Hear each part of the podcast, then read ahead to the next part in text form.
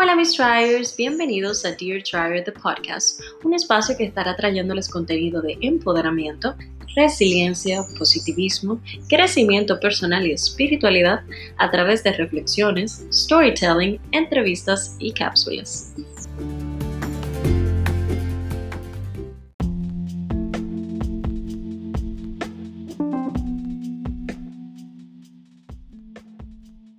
Hola, hola, bienvenidos a Dear Trier The Podcast. Este es un nuevo episodio y en el día de hoy tenemos a una invitada muy especial. Ella es Tess Medina, creadora de Humana Wellness y una gran amiga y co-creadora del proyecto The Me Project. Hola, Tess. Hola, Carla. Gracias por invitarme a tu podcast. Después de tanto tiempo lo logramos. Realmente, o sea, ustedes no se imaginan el tiempo que nosotros teníamos como hablando de hacer esta conversación, porque más que nada es una conversación entre amigas que queremos compartir pues con sus oídos. Y la verdad es que estoy muy emocionada porque eh, hoy quiero que nos sentemos a hablar un poquito, no solamente del proyecto que tenemos en conjunto, pero de nosotras como humanas en crecimiento que hemos aprendido a través del camino eh, muchas cosas que no nos enseñaron en nuestras casas y que hemos tenido que aprender, como en buen dominicano dicen, a puro... Mm, mm, mm. eh, trancazo, trancazo. exacto, a puro trancazo para, para convertirnos en seres humanos abiertos a todo, a recibir sobre todo y a dar amor. Entonces, Tess, cuéntanos un poquito de ti, antes que nada, para los que no te conocen, cuéntanos un poquito de ti, qué haces. Bueno, esa pregunta de, de cuéntame de ti, quién eres, es la pregunta como más abstracta del mundo, porque yo creo que yo no soy el parámetro de, de esa definición. Bueno, yo Carla ya me presentó, yo soy Tess Medina, yo soy médico de profesión. Tengo una certificación en nutrición integral y medicina holística, que es básicamente ver a la persona como lo que es, que es un todo. Eso, ¿qué te digo? Ha sido como el gran paso en mi vida, porque yo salí de la universidad, bueno, vamos a empezar más para atrás, yo entré a la universidad con el típico plan, de yo me voy a graduar con honores, no por nada en particular, sino porque yo para mí los honores eran un logro personal. Eh, yo me voy a graduar, yo voy a entrar a una especialidad, yo voy a hacer esto, esto, esto, esto, esto, y la vida en su completa perfección me cambió todos los planes. Entonces, ¿qué yo hago ahora mismo? Yo doy asesorías de salud integral, que eso es básicamente, es un tipo de coaching, pero enfocado en metas de salud. O sea, yo estoy integrando cosas que yo aprendí en la universidad, pero dándole un twist como más espiritual. Me metí en ese mundo porque tuve que vivir un proceso. sí, ahí, ahí iba la pregunta, qué bueno que, lo, dijiste fluidamente, que cómo te nace precisamente esa, esa necesidad de irte por el lado holístico de la medicina. Me tocó vivir en carne propia, porque dicen por ahí que nadie aprende por cabeza ajena. Me tocó me tocó vivirlo, porque me lo hubiesen podido contar tal vez cuando yo estaba en la universidad y yo jamás me hubiese imaginado que para esta fecha, con esta edad, a pesar de que la edad es un número y no importa, uno se pone como que yo a tal edad voy a tener tal cosa. Y me tocó vivirlo en carne propia, ver cómo los planes literalmente se me disolvieron en la mano. Y yo tuve que sacar de abajo, yo tuve que buscar herramientas para yo convertirme en eso que yo necesitaba y yo entender y cambiar prioridades en mi vida, organizarlas, de tal forma que yo me sintiera conforme conmigo. Y eso me dio, ¿cómo te digo? Me dio duro, porque es la realidad. Eh, la realidad es que nadie está del todo conforme con el cambio. Entonces, ¿qué te digo? Ha sido el gran proceso de mi vida y siento que esta palabra proceso es algo que yo adapté de esa situación que me pasó, que me cambió todo, a entender que literalmente yo soy un proceso eterno, porque esto no se termina, esto no es una cosa de un día, de que ahí llegué, fin. No, no, no, todos los días la cosa cambia. No, o sea, qué chulo que tú me mencionas eso, porque, o sea, no qué chulo que te pasó, pero qué chulo que, que tuvieras ese, ese aprendizaje de una situación difícil en tu vida. Y como tú bien mencionas, el tema de los cambios eh, nadie, nadie está de que es sumamente feliz cuando ocurre un cambio. Siempre hay como un tema de adaptación, hay un tema de sentirnos incómodos, hay un tema de tener que renovar nuestra mentalidad de principiantes y eso nos hace como tener un poquito de miedo en, esos momentos. Es algo que a mí me pasó por igual. Eh, al momento de yo entrar a la universidad, yo pensaba eso mismo, de, ok, me voy a eh, meter en la universidad, me voy a graduar a los 21, me voy a graduar con honores y voy a salir a ser una abogada exitosa y eh, me voy a casar a los 23, voy a tener hijos a los 25. Y ya esa era como mi meta de vida. Y después la vida me puso planes diferentes a eso. Y yo creo que eso fue lo que me hizo entrar en el tema de, del crecimiento personal. Pero entonces, tú comienzas eh, este proceso eh, personal antes de tu, de tu iniciar entonces tu certificación como, como nutricionista. ¿Cómo se diría? Coach holístico, nutricionista holístico. ajá. En español, es para no decirlo como que en inglés, para que después no digan. En, en español la palabra, la traducción correcta es nutrición integral. Entonces, nutricionista integral. Así es, sí, así, se, así más o menos la, traducción. Pero es raro, es, un término raro, porque todavía en América Latina todavía eso no está muy de moda, el tema de health coach. Y incluso yo trato de no usar la palabra coach, yo trato más de usar asesoría en salud porque que la palabra coach está media complicada. Pero sí, definitivamente el, proceso, valga la redundancia y la repetición, empezó muchísimo antes, porque es que, ¿cómo te explico? Llega un momento que uno se siente tan incómodo en ciertas situaciones que la vida te obliga a crecer y a trascender ciertas situaciones. Entonces, definitivamente es algo que yo he adaptado a mi vida y que lo repito muchísimo que lo que uno no aprende, uno está condenado a repetir. Y la vida te lo multiplica, le aumenta la intensidad, te le cambia la persona, le cambia el lugar. A mí en mi caso me cambió el país, pero me llevó a lo mismo. Para que yo tuviera que aprender eso que me tocaba. Y yo aprendí, o sea, aprendí, sigo aprendiendo porque hay días que no puedo. Pero aprendí a que realmente uno no está en control de absolutamente nada y que uno tiene que sí planificar, hacer planes, pero hay cosas que hay que soltarlas y que lo que está para ti va a pasar y lo que no está para ti simplemente no va a pasar. Y es indiscutible que hay situaciones en la vida que se te va cerrando como se cierra, se cierra, se complica, se complica y uno lucha y lucha y lucha. Y como que las cosas siguen complicando y uno se va incomodando, incomodando hasta que un día como que se le palota a uno una cosa en la cara a veces pasa con situaciones de salud, a veces pasa con, con temas de economía, finanzas, uno se queda sin un chele, pero al final la lección es la misma, es buscar que uno aprenda. Entonces... Sí, eh, eh, mira, yo creo que, y sorry que te interrumpa, es que tú dijiste algo que como que me hizo ruido, o sea, me resonó. Y es el tema de cuando tú, o sea, la vida tiene una forma muy interesante mm. de repetirte una misma lección disfrazada de mil y una cosas diferentes. En diferentes etapas de tu vida yo creo que uno siempre se le presenta una situación similar, que está tratándote de enseñar algo y uno como que se rehúsa a entenderlo, se rehúsa a aceptarlo y uno se empecina con mantener ciertas eh, creencias, ciertas formas de proceder, porque es la forma que nosotros o nos educaron a hacer o simple y llanamente entendimos que era la única y verdadera forma de hacer las cosas. Entonces, eh, la parte para mí de las creencias, de ir removiendo y desmontando ciertas creencias que no nos pertenecen, yo creo que es sumamente importante. Y algo que yo recuerdo, señores, cuando yo conocí a Tess, yo creo que estábamos en círculos similares, pero nunca como que nuestros caminos nunca coincidimos, ¿no? Exacto, nunca llegamos de que hablar, aunque teníamos amigas en común, pero como que nunca fuimos amigas.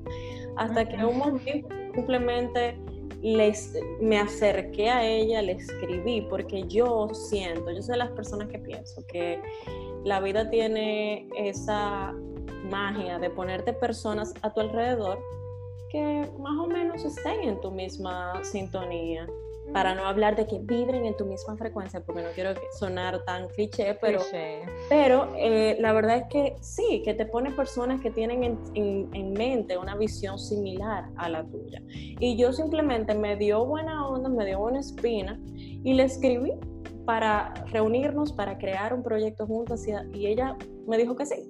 Y el mismo día que nosotros nos reunimos, hablamos un poquito de ese proceso que a veces uno tiene que vivir, de tratar de dejar a un lado todo eso que estaba supuesto a hacer y redefinir todos esos que estaban supuestos a hacer. Entonces, eh, cuéntame un poquito, yo quiero que hablemos un poquito de el tema de creencias, de nuestra crianza eh, en un background eh, un tanto clásico, tradicional. Ambas venimos de colegios de monjas, eh, hogares uniparentales, tradicionales hasta la tambora. Entonces, como que es un tema que uno sabe ciertas formaciones que quizás ahora, en, en, el momento que estamos viviendo ahora mismo, nos tocó nosotros mismos elegir qué cosas sí y qué cosas no queremos conservar como parte de nuestro sistema de creencias. Vamos a empezar del principio. Definitivamente yo creo que el tema de las creencias fuera del colegio, vamos a ir nomás para atrás todavía, vamos a la casa. Mamá y papá nos criaron con lo que tenían. Claro. Entonces, mami me dio lo que podía, papi me dio lo que podía pero como generación, y ahí voy a hablar de ti, de mí, de un grupo que está más o menos en, este, en esta línea de pensar, nosotros estamos despertando en cierto punto, estamos despertando ante la vida, estamos saliéndonos de, esa caja que nos vendieron, porque la realidad es que nosotros somos eso que nos enseñaron. Entonces es difícil y contradictorio y, y da problema y da dolor de cabeza tener que salirme de ahí, porque eso que me enseñaron, de esa forma que papi y mami me enseñaron a relacionarme con el mundo, es la forma que yo siento seguro, es la forma que yo siento correcto. Todo lo que se sale de ahí, yo le estoy faltando a eso que mami y papi me enseñaron. Entonces, a veces uno no se da cuenta, pero hasta el momento de elegir carrera, que eso fue una cosa que conversamos. O sea, aquí el que no estudia medicina, derecho, mercadeo, administración de empresas, está como medio loco. Entonces, eso es, una, es un, mira que él va a estudiar diseño gráfico, explícame qué carrera es esta. O sea, todavía aquí, culturalmente hablando, hay una limitación grandísima eh, al momento de elegir carrera, al momento de elegir cómo tú quieres vivir tu vida, de, de elegir, por ejemplo, bienestar sobre dinero, de de que el trabajo y el dinero no son sinónimos de sacrificio, de que el amor no es sinónimo de sacrificio, de que no hay que botar el forro para vivir bien, de que tú puedes vivir bien y plena y satisfecha con tu vida sin botar el forro y de que tú no tienes que estar partiéndote el lomo para sentirte digna de merecerte ciertas cosas. Entonces es un asunto cultural que, repiten. Yo me atrevo a decir que nosotras como generación, todos nuestros papás en algún punto han dicho, eh, el que para tener dinero hay que sacrificarse. Es para que, qué sé yo, es que el que no trabaja, qué sé yo qué.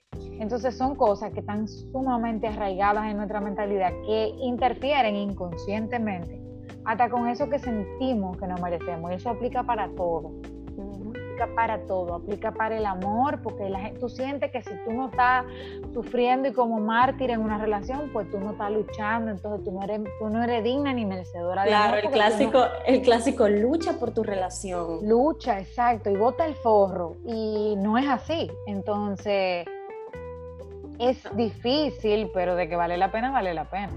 Claro, y mira, parte de despertar también es, eh, como tú bien mencionas, o sea, tú dijiste, mamá y papá me dieron todo lo que ellos tenían para dar en ese momento. Y parte de despertar también es pasar por ese proceso del perdón, pasar por ese proceso de la aceptación de que nuestros padres nos dieron lo que ellos tenían para dar, pero también es nuestra responsabilidad el romper con ciertos patrones, el romper con ciertas creencias.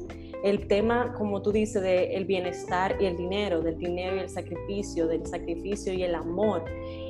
El, el, romper con esto no es fácil. Incluso me atrevo hasta a decir de ciertas, ciertos temas de clasismo que no resuenan con, con nuestro interior. En mi caso, yo a veces sentía ciertas cosas eh, dentro de mi núcleo familiar con las, que no, con las que yo no estaba de acuerdo.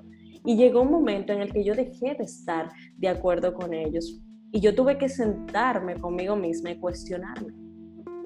Y esa yo creo que es la parte más importante, yo, en una de las de los tantos talleres que yo he cogido, eh, mencionaron, después de que tú tienes 17 años, tú tienes que dejar de responsabilizar a mamá y a papá por las cosas que te salen mal. Eso me motiva a comentar. Hay un coach, eh, él me encanta, él es extremadamente alternativo o sea, es un loco, por así ponértelo. O sea, si tú lo ves, tú decir, tipo está loco. Sus terapias son con movimiento, o sea, en eso se basa su, todo su asunto. Y él tiene una frase en inglés que dice, en su traducción en español, que sueltes tu karma y empieces a crear tu dharma que está bueno de hacerte la víctima ante eso que tú, entre abro comillas, tú llamas tu karma, que tú no te lo buscaste, porque tú no te buscaste eso que tu mamá y tu papá te enseñaron, y empieces a crear tu Dharma, que el Dharma es como la manifestación de eso que tú, de, es en acción, es la traducción en acción de todo eso. Entonces, llega un momento en la vida en el que hay que hacerse responsable. Y la palabra responsable, la definición de responsabilidad, eh, está súper mal empleada y la gente entiende que responsabilidad es tengo que hacer tal cosa. Y responsabilidad es habilidad de responder a tiempo. Entonces, hay algo también que yo tengo súper quemado, que es que no puedes ser víctima y responsable a la vez. 100%. No se puede, no hay forma. Entonces hay gente que se pasa la vida entera buscando culpables, de mira, ay pobrecita yo, ay Dios mío, mire que yo no, es que yo no puedo emprender, porque es que yo, es que yo no puedo, es que eso no es para mí, porque es que hay que trabajar duro y qué sé yo qué. Entonces se pasan la vida entera en ese lugar que yo me atrevería a llamarle, no zona de confort, pero yo me atrevería a llamarle como que una playa chulísima, porque la gente se crea situaciones para acomodarse en ese lugar que le, gusta y montan un chailón. Un sí, porque al final del día el, cerebro busca justificaciones para cualquier eh, idea que te pase por la cabeza, cualquier argumento para sustentar esa idea. Entonces, yo creo que esa parte, me encantó la definición que tú le diste a responsabilidad. Eh, tenía que decirlo, me la metí bastante, esa, esa definición. Eh, la voy a acoger en mi mente eh, la verdad es que, mira, yo una de las cosas que, que me encantan de, de, lo que haces, de lo que se hace en, en el Holistic Health Coaching, ok, ok, eh, es precisamente el ver al ser humano como un ser integral, el ver al ser humano como un todo. Y es precisamente eh, esta parte que quiero comentar en este momento. Yo creo que durante mucho tiempo eh, fuimos viendo el ver la espiritualidad eh, incluso en, como religión, única y exclusivamente. Y todo lo que se le asemejara a algo distinto al catolicismo, para ponerte un ejemplo de en cómo crecí yo y cómo creciste tú, eh, todo lo que se separara de esto en términos espirituales era mal visto o era tabú o era muy random. O sea, yo me acuerdo que por el lado paterno yo sí tenía una abuela que aunque ella era católica, ella no iba a la iglesia, ella siempre vivía aprendiendo incienso y palo santo y vaina, pero por el lado de, parte de madre, todo era como que para los santos de bruja y, sí, eso es brujería. Y eso es santería y, qué sé yo qué. Entonces como que todo era al extremo. Y durante el proceso de yo como que comenzar a hacerme la pregunta de el por qué yo estoy haciendo todo esto que yo estoy haciendo, más allá, incluso te acuerdas que hablamos de lo de propósito de vida y tal. Yo... Tremendo tema ese del propósito. Gracias. Eh, yo tenía en mi mente el tema de, no, o sea, me encanta el propósito de vida, hay que buscarlo, una vez tú lo encuentras y qué sé yo qué. Y yo, mi amor, di hasta un taller di, y de verdad yo I stand by it en ese I stood by it en ese momento porque de verdad entendía que era así, pero luego más adelante yo me di cuenta que el propósito de vida al final del día es hacer algo que a ti te haga feliz. Y que esa necesidad puede llegar a ser la misma, pero la forma de satisfacer esa necesidad puede variar. Y va a variar con cada una de las versiones que, de, ti que tú le vayas poniendo al mundo. Tú no eres la misma persona que tú eras hace un año, cinco años. Y menos mal, porque si no, entonces tú estás más queda que el carajo.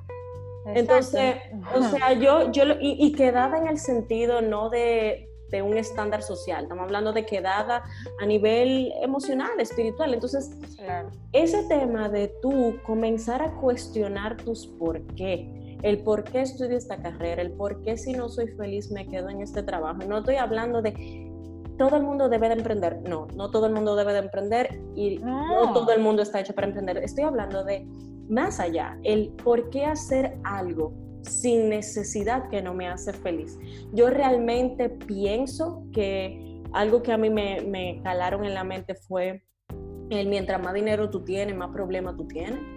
Y eso me hizo a mí generar una mentalidad de escasez. El mientras... Y el dinero es malo y el dinero no es necesario y aquí somos todos, porque también te lo voy a llevar más para atrás.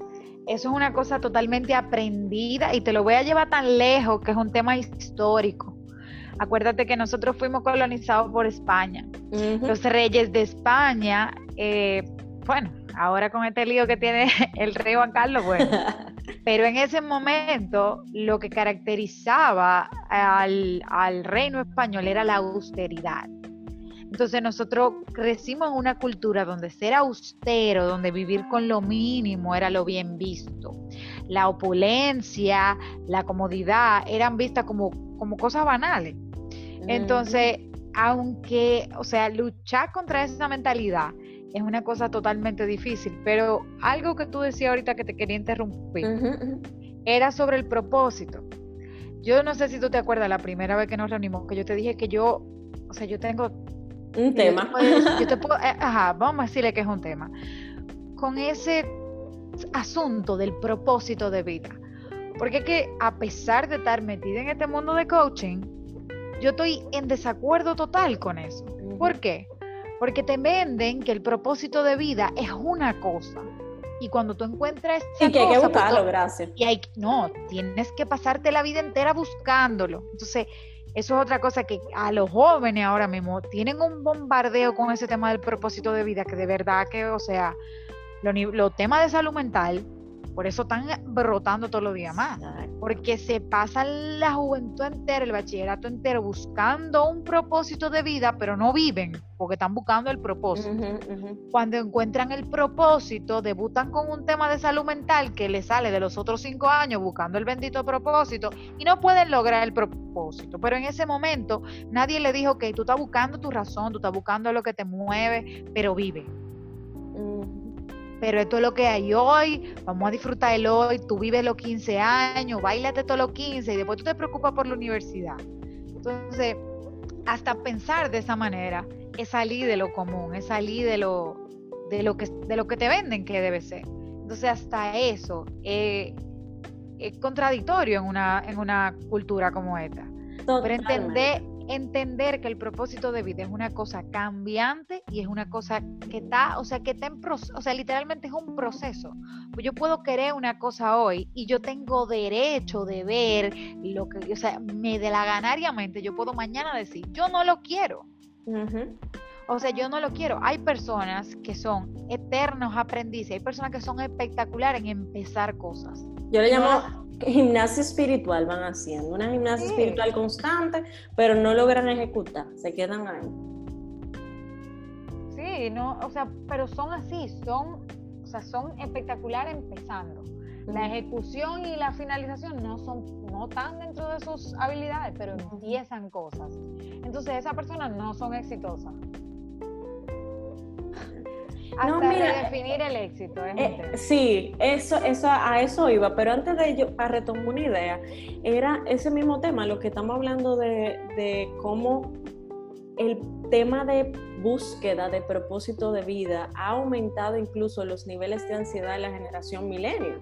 Claro. Y, tiene muchísimo sentido. Incluso yo recuerdo que con una de las personas que en su momento hice un taller precisamente de, de, propósito de vida, que más adelante yo le dije, mana, tú sabes que yo siento, después de cuestionarme, yo siento que el propósito de vida es algo variante. Y ella me dijo, no, claro que no, eso va contra toda teoría del propósito de vida.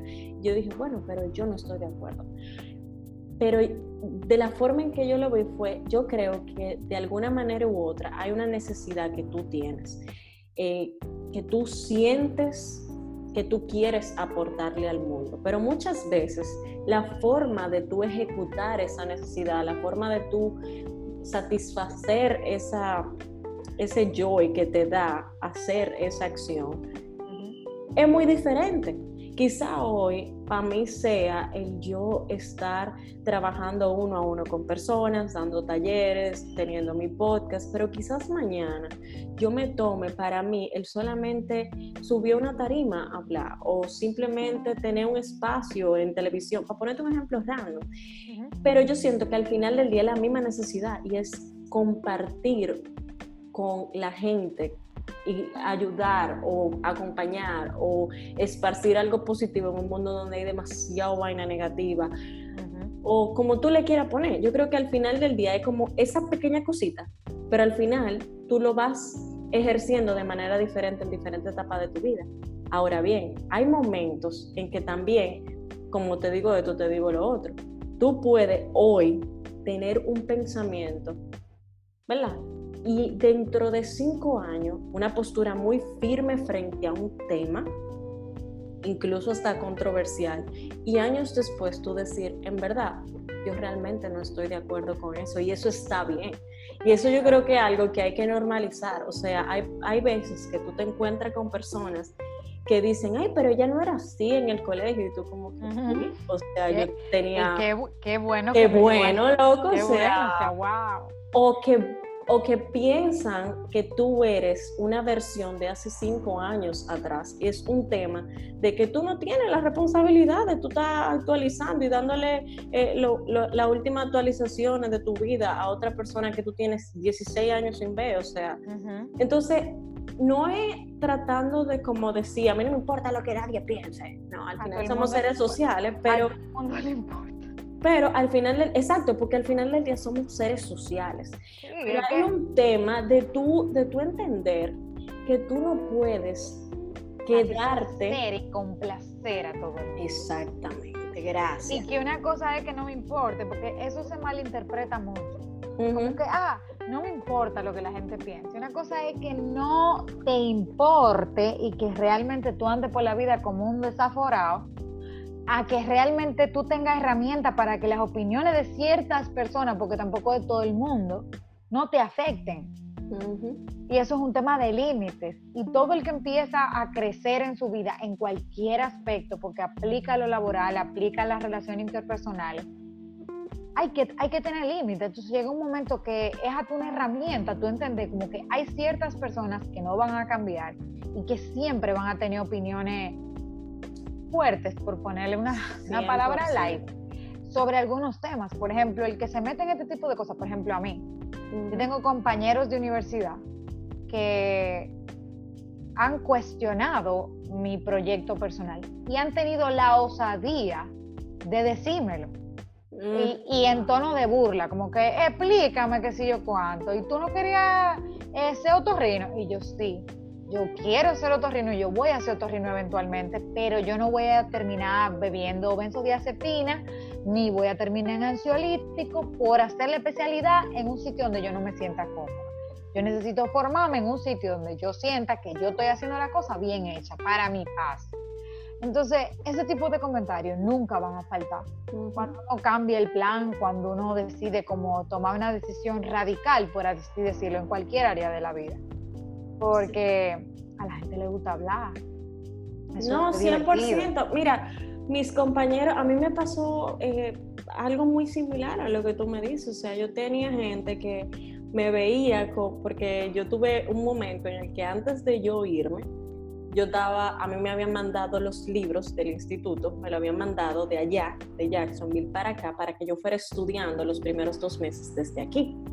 Y yo en ese tiempo todavía estaba trabajando, yo llevaba mis libros de coaching mientras esperaba para subir a audiencia. Y yo tenía gente que me decían, ay, y esta vaina ahora, tú dije que vas a ser coach y eso, que, que se me reían en la cara y, me decían, dije que es muy difícil esto para ti. Y ahí yo tuve que ejercer mi paciencia, porque como tú dices, al final todo el mundo va a tener una, una opinión. Pero yo creo que también cuando tú tomas esas decisiones radicales, como tú bien mencionas, es porque tú tuviste la osadía, entre comillas, de tú cuestionar. Volvemos siempre al mismo punto, de que si tú no te haces preguntas o si tú no haces preguntas de lo que te rodea, no hay forma de que tú puedas, eh, eh, quote unquote, despertar. Y, y, solamente cuando ya tú estás woke, es que tú puedes comenzar a poner esos límites que tú hablas. por eso, por eso Ajá. Perdón. dale, dale. No, que, que, tú mencionas eso de, ay, yo no voy a terminar eh, con ansiolítico y bebiendo eh, benzodiazepina, que yo qué. Óyeme, tú priorizaste a tu persona antes que a una carrera. Pero tú no, abandonaste, tú no abandonaste. No. simple y llanamente te priorizaste a ti y entendiste que tus tiempos son diferentes a los de quizás otras personas. Y ojo, con esto no quiero decir que el que esté haciendo especialidad en un hospital que deteste, el que esté haciendo una especialidad porque fue lo que apareció, que eso pasa mucho, está mal. O sea, para nada. Si algo yo he aprendido también en este proceso de cambiar mis planes, es que hay que respetar, y así mismo como tú dices, respetar el tiempo y las decisiones del otro. Y yo aprendí, o sea, de mi grupo de amigas, yo siempre he sido la fuerte, por así decirlo. O sea, mis amigas saben, por ejemplo, que si están metiendo la pata fuertemente en una estupidez, porque a veces uno mete la, la pata en cosas que tú sabes que son estupideces responsables. vienen, donde mí cuando ya la cosa te explota para que resuelva. Entonces, yo he entendido que a veces la opinión hay que tragársela. Porque como yo no quiero que opinen en lo mío, parte de yo pedir respeto es yo respetar. Entonces, hago esa salvedad para que el que entienda que su plan es el que está estipulado desde que tenían cinco años, porque fue el plan que le armó su papá, que tenía que estudiar eh, Derecho y graduarse y sé, qué sé yo, qué de litigio y sé jefe de la Suprema, y quiere seguir ese plan y eso le da paz. Eso está genial. Oye, tiene que darle para allá, porque la realidad es que la gente cobarde triunfa media. Pero es un asunto de prioridades y de individualizar el asunto esa versión tal vez de éxito que a mí me vendieron en el colegio, eh, que me vendieron en la universidad, yo dejé de comprarla porque yo me di cuenta que lo que me estaba costando emocionalmente era muy alto y yo no estaba dispuesta a pagarlo. Y con eso te digo que, que, yo cambié mis prioridades. Yo tenía muy diosificado un solo objetivo en mi vida y yo había abandonado por completo todas las otras áreas de mi vida. Todo o sea, yo no te puedo decir que yo estaba bien de salud, yo no te puedo decir que yo tenía relaciones que valieran la pena, porque yo decidí que yo no iba a tener amores porque yo me iba. Y como yo me iba de este país, pues yo no lo iba, yo no iba a sentir. A mí todos los hombres que me pasaban por al lado, a mí eso me sabía a nada. O sea, ni a agua, porque el agua me quita la sed. o sea, a nada. Yo cerré por completo todas las áreas de mi vida por diosificar un solo objetivo. Y cuando me vi que ese objetivo se me cayó, entonces yo me di cuenta que no tenía nada. Entonces, el éxito, la vía, todo es relativo. O sea, si yo pudiera como cerrar, yo dejaría que todo, absolutamente todo es relativo. Y por eso la parte de cuestionarse, de hacerse preguntas, aunque suele ser muy tedioso, porque eso no es fácil. No es para nada fácil. Es muy sencillo que, ah, sí, porque qué sé yo quién. Pero yo me di cuenta que el coaching funcionaba cuando yo me vi con un coach. Yo primero busqué un hombre porque yo necesitaba una gente clara. Yo no estaba para que me hablaran mucho disparate. Yo quería trabajar un asunto puntual en mi vida. Yo no quería que me hablaran de que, de la relación con mi papá. Yo no quería nada de eso. Yo quería trabajar un tema puntual. Yo quería un plan. Yo quería, eh, yo quería un, ¿cómo, cómo era que iba a funcionar. Y me sorprendió que cuando ese tipo me hacía preguntas, que eran cosas que probablemente yo me, yo me había hecho en algún punto el hecho de que alguien te abra y te pregunte y te haga preguntas abiertas, cosas que no necesariamente tengan respuesta en ese momento, te abre un abanico de posibilidades que eso es increíble. sí. Cuando uno, pone ese cerebro a maquinar ese tipo de cosas, como que contrale, de verdad, o sea, yo quiero cambiar algo en mi vida, pero ¿por qué? Yo lo quiero cambiar porque es lo que me dicen que tengo que cambiar o porque de verdad yo estoy incómoda y quiero cambiar esto. Gracias. Eso me pasa mucho en temas, eso me pasa mucho a mí en temas de alimentación. Que gente viene, por ejemplo, donde me dice que yo quiero empezar a comer vegetales. Y yo, ok, ¿por qué? Porque que todo el mundo come vegetales. Y yo, pero en verdad no es necesario, ¿eh? Si tú no quieres. No obligado. No, no. O sea, si tú no estás claro que tú quieres empezar a comer, ¿por qué tú quieres empezar a comer vegetales fuera de qué? Porque lo que la sociedad te pinta como que es salud y no sé cuánto, y con todo este tema de ahora todos somos organic y no sé qué. Eh, es un proceso. Y tú ves la gente, por ejemplo, que no se adhiere a ciertos planes de alimentación, pero es porque realmente su punto de partida no es el correcto. Entonces, por eso el tema de hacerse preguntas, aunque suene medio loco, es lo máximo. O sea, de verdad, eh, para tomar cualquier tipo de decisión. Yo tengo una frase que se la repito a mi gente muy cercana y la voy a compartir y a prostituir por aquí. Es que cuando tú no sabes qué hacer, no haga nada. No, 100%, no pierda tu tiempo. Si tú no sabes qué hacer, no haga nada. Y date tiempo a que tú sepas. Y no es tampoco que monte, que ponga un puesto de yun yun en el no sé, no, exacto, claro, no hay que dejes de intentarlo, pero Ajá, que el tiempo. No que, exacto, no es que te quede ahí y, así mismo ponga tu puesto de yun yun y ponga un chailón y te acomode. No, no es eso. Pero ese lugar de incertidumbre a veces enseña muchas cosas. Entonces hay que aprender a transitar la incertidumbre. Porque, de nuevo, eso no es algo que nos enseñan, al contrario la sociedad, el mundo te pide respuestas rápidas. Tú tienes que tener un plan A, un B, un C, un D, un, C, un tiene que y para antes de ayer. Exacto, o sea, tú tienes que estar listo, o sea, tú tienes que graduarte de la universidad, buscarte un novio, casarte, tener tres muchachos, ponerlo en el colegio y así sucesivamente. Tú, tú te das cuenta que no necesariamente las cosas van a pasar de esa manera. Y ese momento de incertidumbre, cuando tú lo transitas realmente y tú te dedicas como a analizar ese momento de tu vida, aparecen muchas cosas que a veces no son tan bonitas, pero te dan información de valor para tomar decisiones desde un buen lugar. Sí, sí, o sea, el poder, qué lindo que mencionas que tuviste esa experiencia con, con un coach, porque muchas veces la gente piensa que un coach, yo no sé, o te va a comenzar a vocear o va a tener un turbante en la cabeza y te va a comenzar a rociar con, yo no sé, o sea, de verdad, yo creo que hay un, misconception bastante común, una, no sé cómo se dice en español, pero full, eh, una creencia, eh, no sé. El punto es que la gente tiene esa, esa cierta aprehensión con el tema coaching, porque no saben precisamente lo que, lo que se hace durante el proceso del coaching en sí. Y es más que nada o principalmente el tema de hacer preguntas, de hacer preguntas incisivas que hagan que la persona se pueda cuestionar a sí misma, porque todo parte de ahí. En el momento en el que tú decides cuestionar y cuestionarte, todo comienza a fluir. En el momento en el que tú decides priorizarte, y priorizar ciertas cosas en tu vida, los cambios comienzan a ocurrir. Y en el momento en el que tú comienzas a, a poner límites y barreras saludables, tú comienzas a filtrar en tu vida las cosas que no te convienen.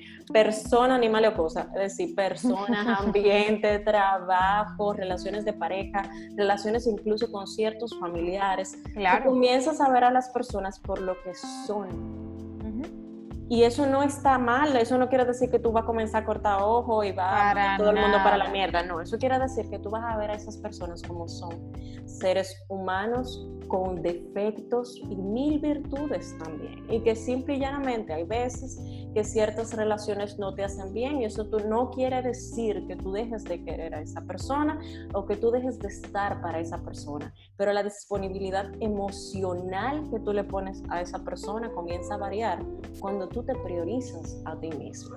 Y tú hablas de lo de organic y no sé qué, yo creo que también eso viene con el tema de, de esta esta parte de despertar, porque una persona que comienza a cuestionar, a cuestionarse, a amarse, a ponerse límites, también comienza no solamente a amarse a sí mismo y a los demás, comienza a amar su entorno, la naturaleza, comienza es Que, Es que, oye, es increíble, es una cosa que está súper quemada, que está súper publicitada, por así decirle, que cuando tú cambias tu forma de pensar, tu forma de ver las cosas, las cosas que tú ves cambias, pero, pero es verdad, la S no iba, pero tú me entiendes.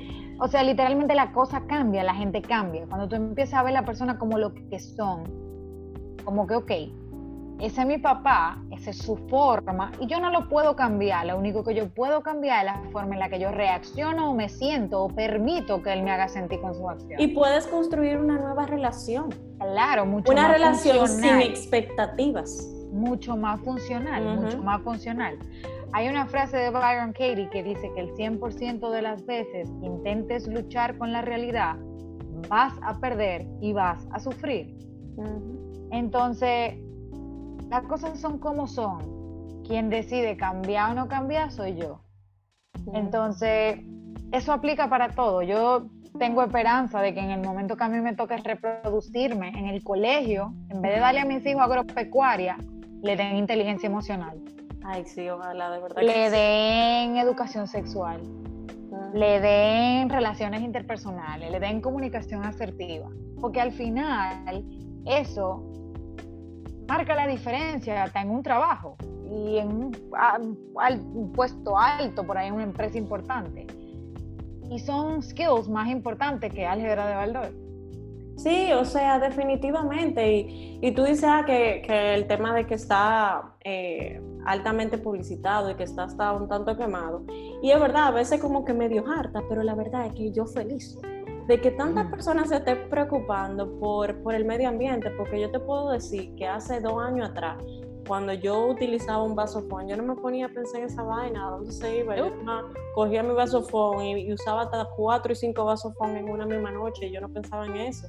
Pero ahora yo digo, yo quiero este mundo, yo aprecio este planeta, yo estoy agradecida con lo que me rodea. Entonces, si yo puedo no usar un vasofón, yo lo voy a usar. Si yo puedo no usar este plástico, yo lo voy a hacer. Si yo puedo cambiar mi cepillo de dientes em, y a, depositar mis, eh, mis eh, o sea, cosas para reciclar, lo voy a hacer. O sea, son pequeñas acciones que van ocurriendo porque hay tantos cambios internos en ti que te motivan a seguir esparciendo eso. Y no, no para darle bombo a nadie, es porque uno se siente con una, incluso hasta con una responsabilidad moral de hacerlo. Y también, yo sé que ese también está más quemado que el carajo, el tema desde el amor, pero es verdad, o sea, cuando uno lo hace, uno lo está haciendo porque de verdad a uno le sale.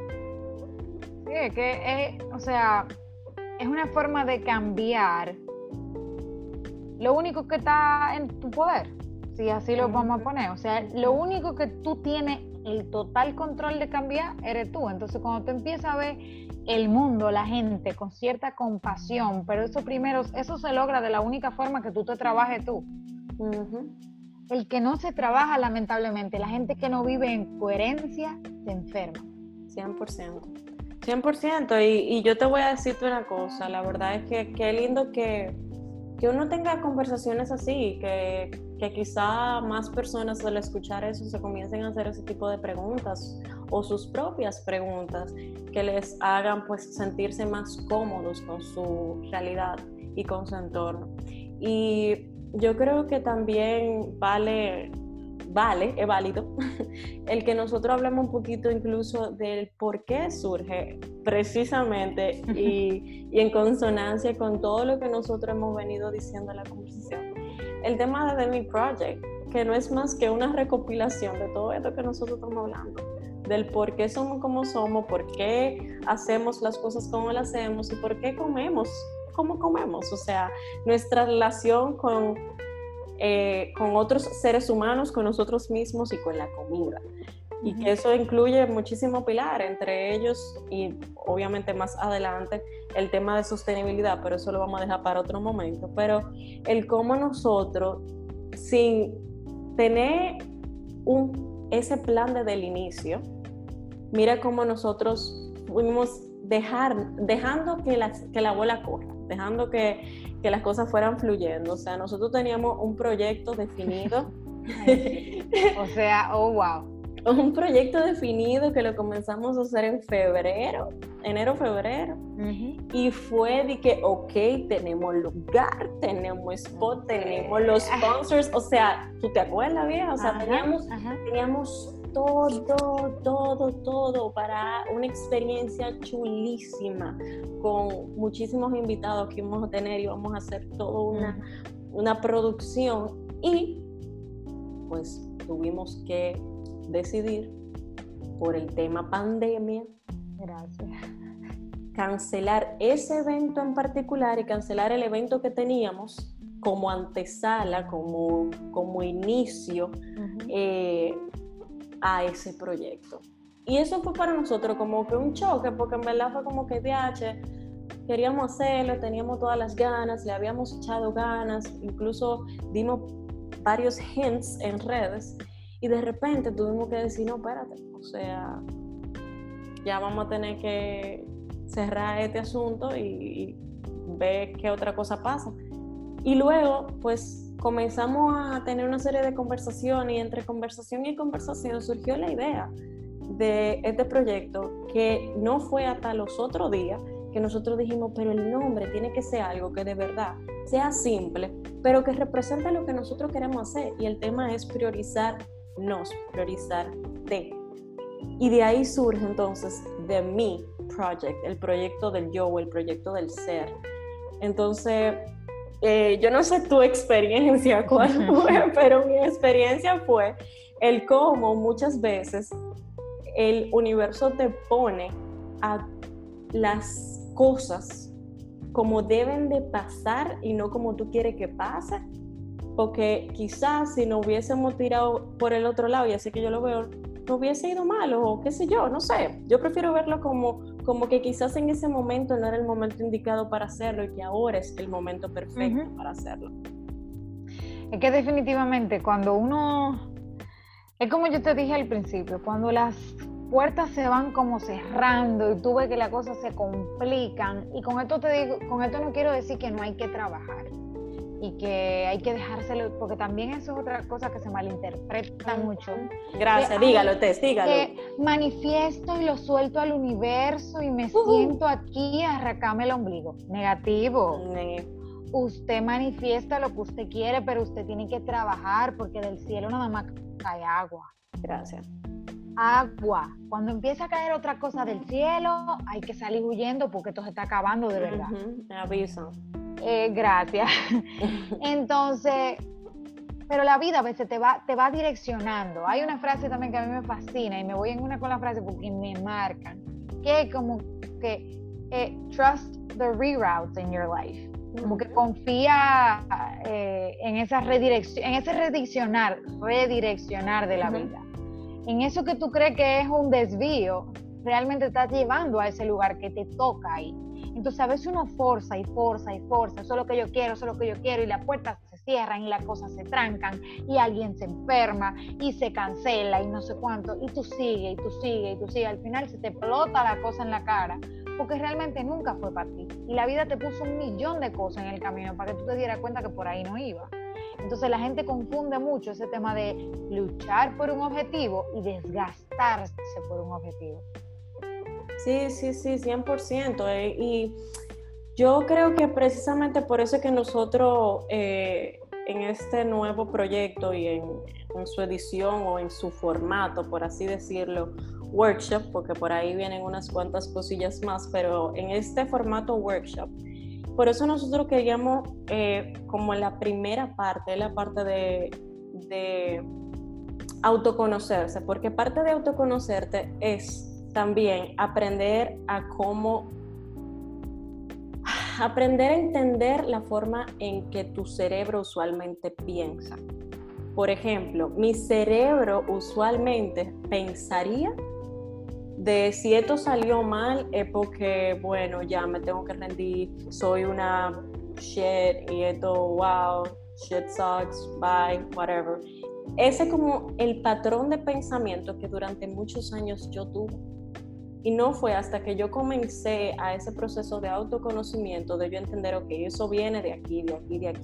En el momento en el que me lleguen este tipo de pensamientos, ya yo sé que es el momento de yo utilizar las herramientas de mí misma, las herramientas que he aprendido, las herramientas que sigo aprendiendo, porque al final del día uno no lo sabe todo, uno comparte lo que sabe, pero uno continúa aprendiendo todos los días. Entonces, en la primera parte incluso del taller, nosotros le vamos a hacer pilas en buen dominicano, eh, de, de, preguntas, de... Eh, que ustedes mismos se van a tener que hacer, que ustedes mismos se van a tener que sentar incómodamente a responder. Y cuando digo incómodamente es salir de, de esa zona de confort, que me gustaría ponerle otro nombre porque eso me tiene harta de que zona de confort.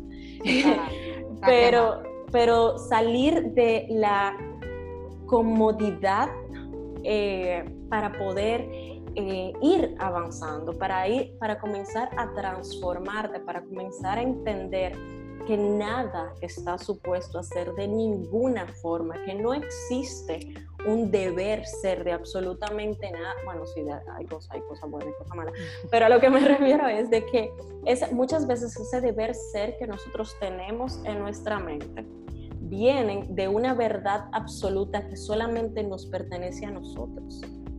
Y nosotros no tenemos esa verdad absoluta. Las cosas que, que nos pasan y cómo las interiorizamos son nuestra responsabilidad. Y aceptar eso también es difícil. Muy difícil. Aceptar que, bueno, en verdad quizá yo interpreté esto así, pero en verdad no fue así. Eso pasa y pasa, y yo le voy a poner un ejemplo sencillito. Hay veces que tú dices que tú no sabes que fulana me dijo di que por WhatsApp, di que, ay, entonces, que si yo, qué, que si yo, cuánto, y tú di que, pero ¿y cómo tú sabes que ese fue el tono que fulana utilizó?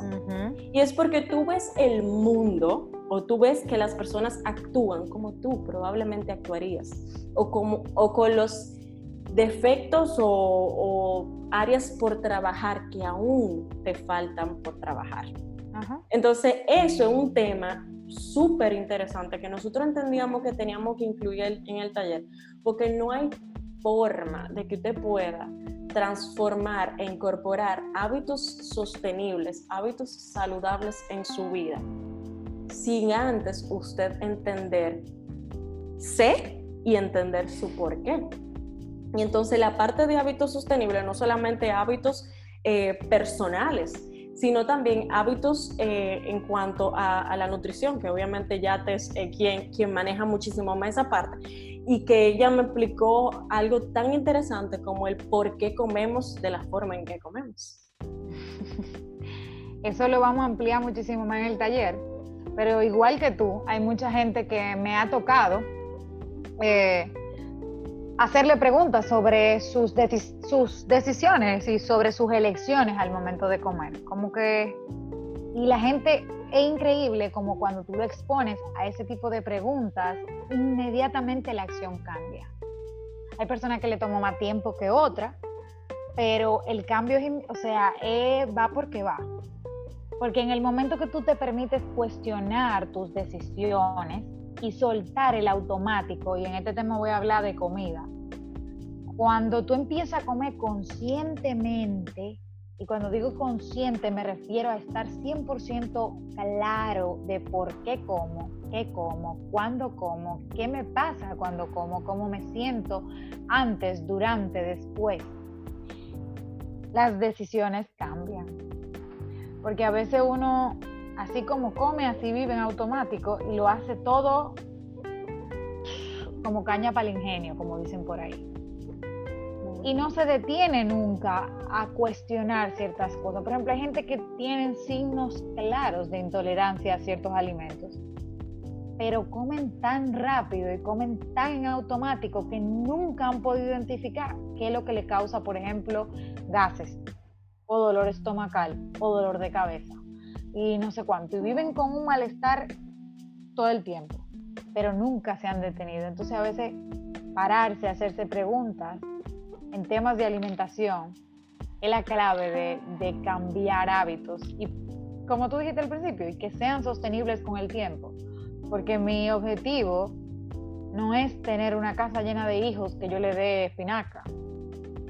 Es que cada quien pueda hacer su vida por ahí sin necesitarme.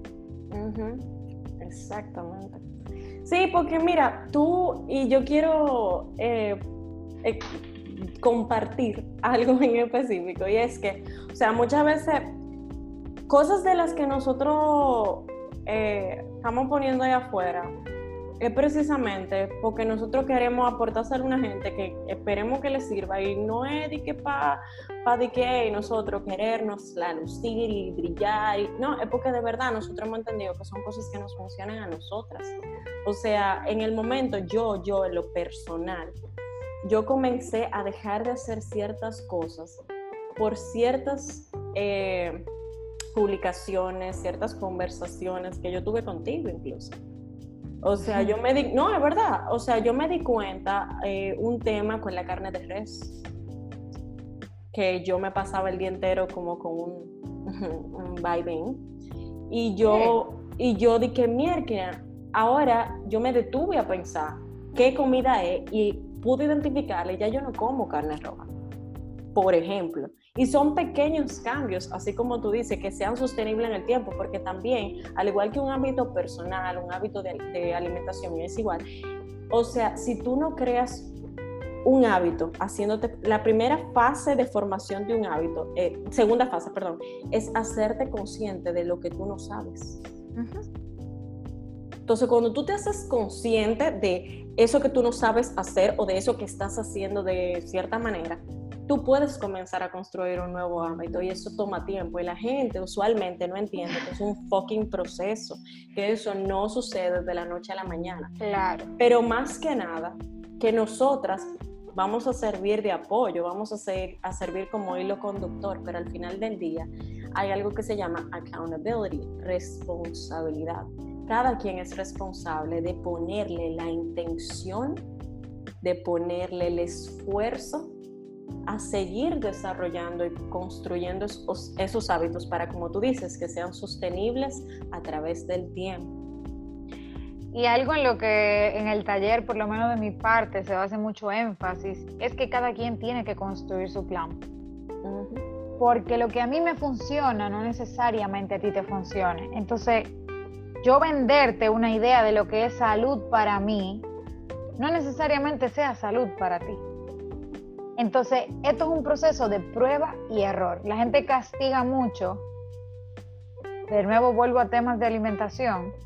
Ay, yo he hecho 500 dietas y ninguna me funciona. Y yo, ah, pues cuéntame cuáles tú has hecho, porque eso me da a mí un buen punto de partida.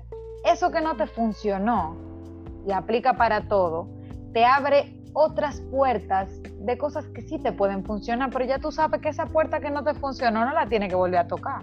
O sea que sí, fue, sí eso que nos sirve, entre comillas, es información de valor para descubrir lo que sí funciona.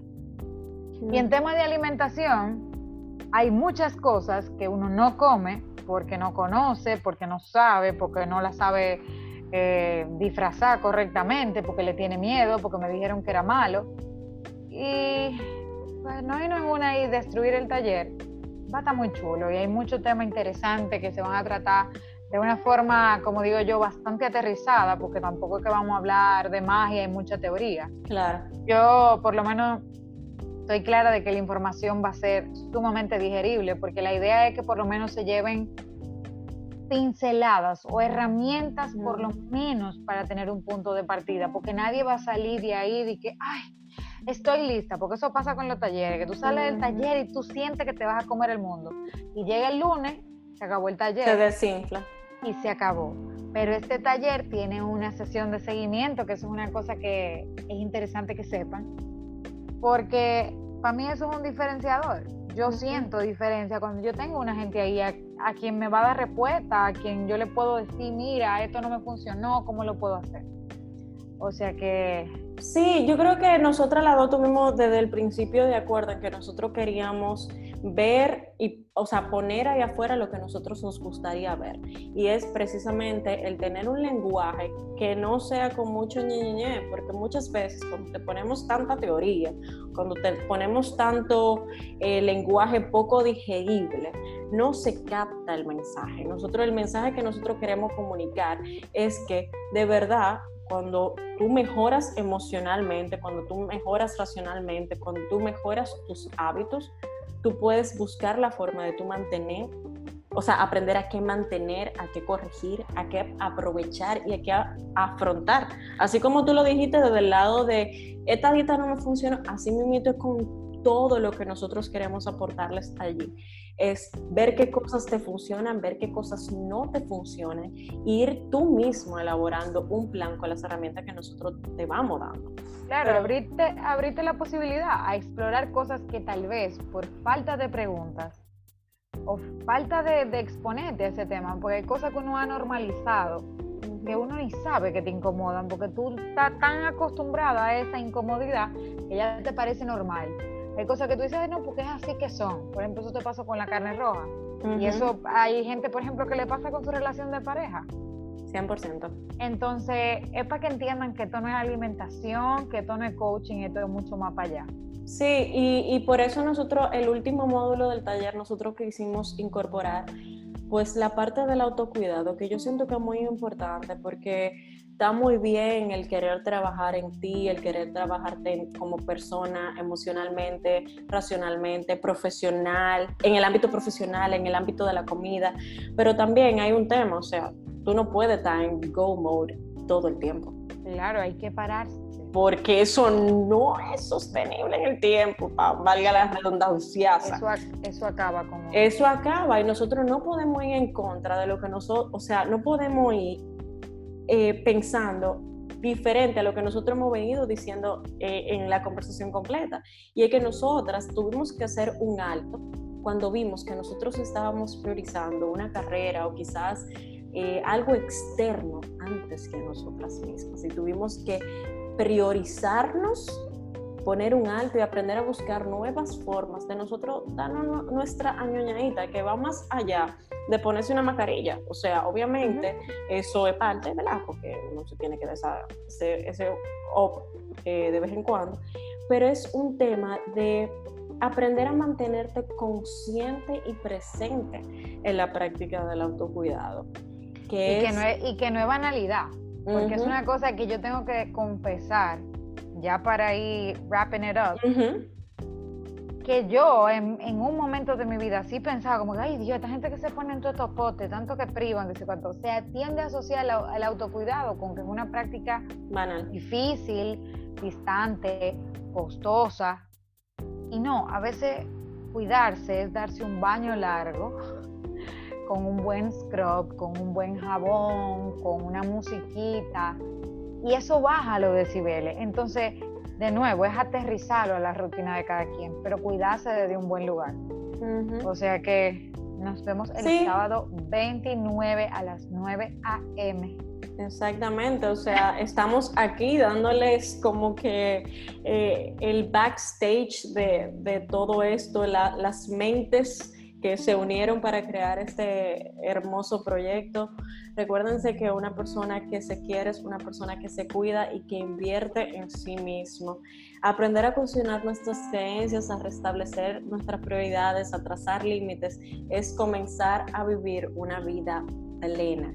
Así que, Tess, de verdad, gracias por sentarte a hablar un poquito hoy, sábado, eh, conmigo eh, hablar de tantos temas tan valiosos y compartirlo con todos estos Triers hermosos. Así que nada, Trier, gracias por estar aquí. Hasta la próxima.